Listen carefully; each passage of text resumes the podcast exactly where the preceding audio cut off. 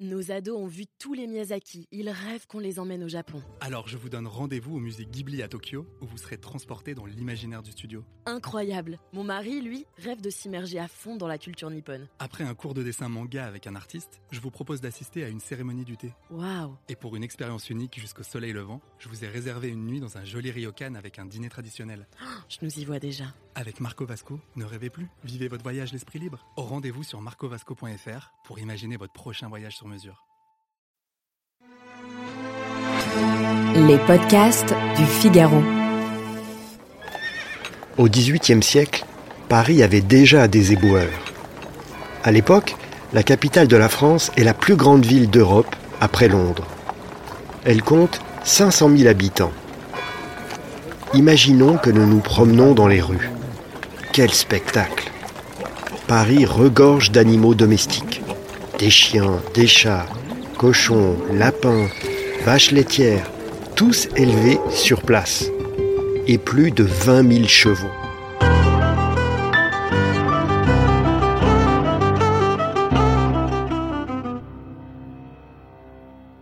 Au carrefour, on croise des troupeaux de bœufs, de moutons, de brebis, acheminés de toute la France pour nourrir les Parisiens. Bref, les déchets provoqués par l'alimentation des hommes et des animaux domestiques sont énormes. Et puis, il y a les saletés, provoquées par les chantiers de bâtiments, les manufactures, le travail des artisans. Les tanneries, par exemple, très polluantes, sont installées sur les rives de la Bièvre pour évacuer plus facilement les déchets. Les feux de cheminée entraînent de la cendre de bois. Dans les rues, entre les pavés, du sable s'infiltre. Après la pluie, à plus forte raison la neige, l'eau boueuse se mêle aux ordures et aux crottins. Les roues des voitures malaxent tout ça et en éclaboussent les murs et les passants. Ah, c'est pittoresque. Pour tout arranger, on vide souvent les pots de chambre par la fenêtre. Bref, c'est un défi sanitaire vertigineux que doivent affronter les autorités municipales et royales. Les premiers éboueurs de Paris dès le XVIe siècle au moins sont des paysans des alentours. Ils nettoient les rues avec des balais et des pelles. Et ils déposent les déchets dans leurs voitures tirées par un ou plusieurs chevaux, des voitures qu'on appelle des tombereaux. Sous Louis XVI, les entrepreneurs chargés de la propreté de Paris emploient au moins 150 éboueurs à temps plein. Il existe aussi des occasionnels qui sont embauchés place de grève lorsqu'il y a une crue de la Seine ou de la neige précoce. On les appelle des gadoirs puisqu'ils doivent affronter la gadoue. À l'époque, le promeneur croise également des ramoneurs, qui sont souvent savoyards, piémontais ou lombards. Et on voit aussi, la nuit, les vidangeurs qui curent les fausses d'aisances des particuliers. Au total, plus de 1000 personnes sont employées à temps plein pour la propreté de Paris à la fin du XVIIIe siècle, sans compter les allumeurs de réverbères.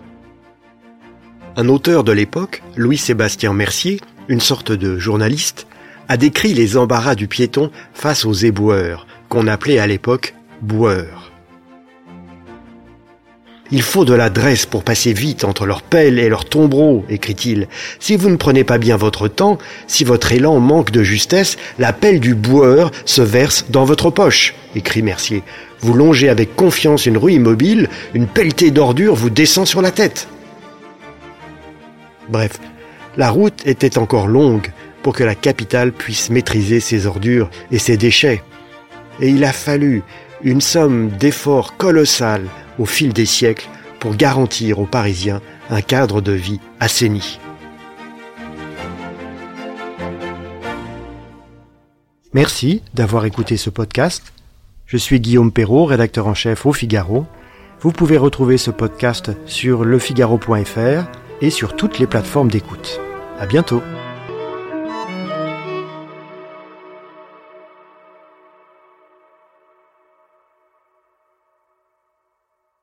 Nos ados ont vu tous les Miyazaki. Ils rêvent qu'on les emmène au Japon. Alors je vous donne rendez-vous au musée Ghibli à Tokyo, où vous serez transporté dans l'imaginaire du studio. Incroyable. Mon mari, lui, rêve de s'immerger à fond dans la culture nippone. Après un cours de dessin manga avec un artiste, je vous propose d'assister à une cérémonie du thé. Waouh. Et pour une expérience unique jusqu'au soleil levant, je vous ai réservé une nuit dans un joli ryokan avec un dîner traditionnel. Je nous y vois déjà.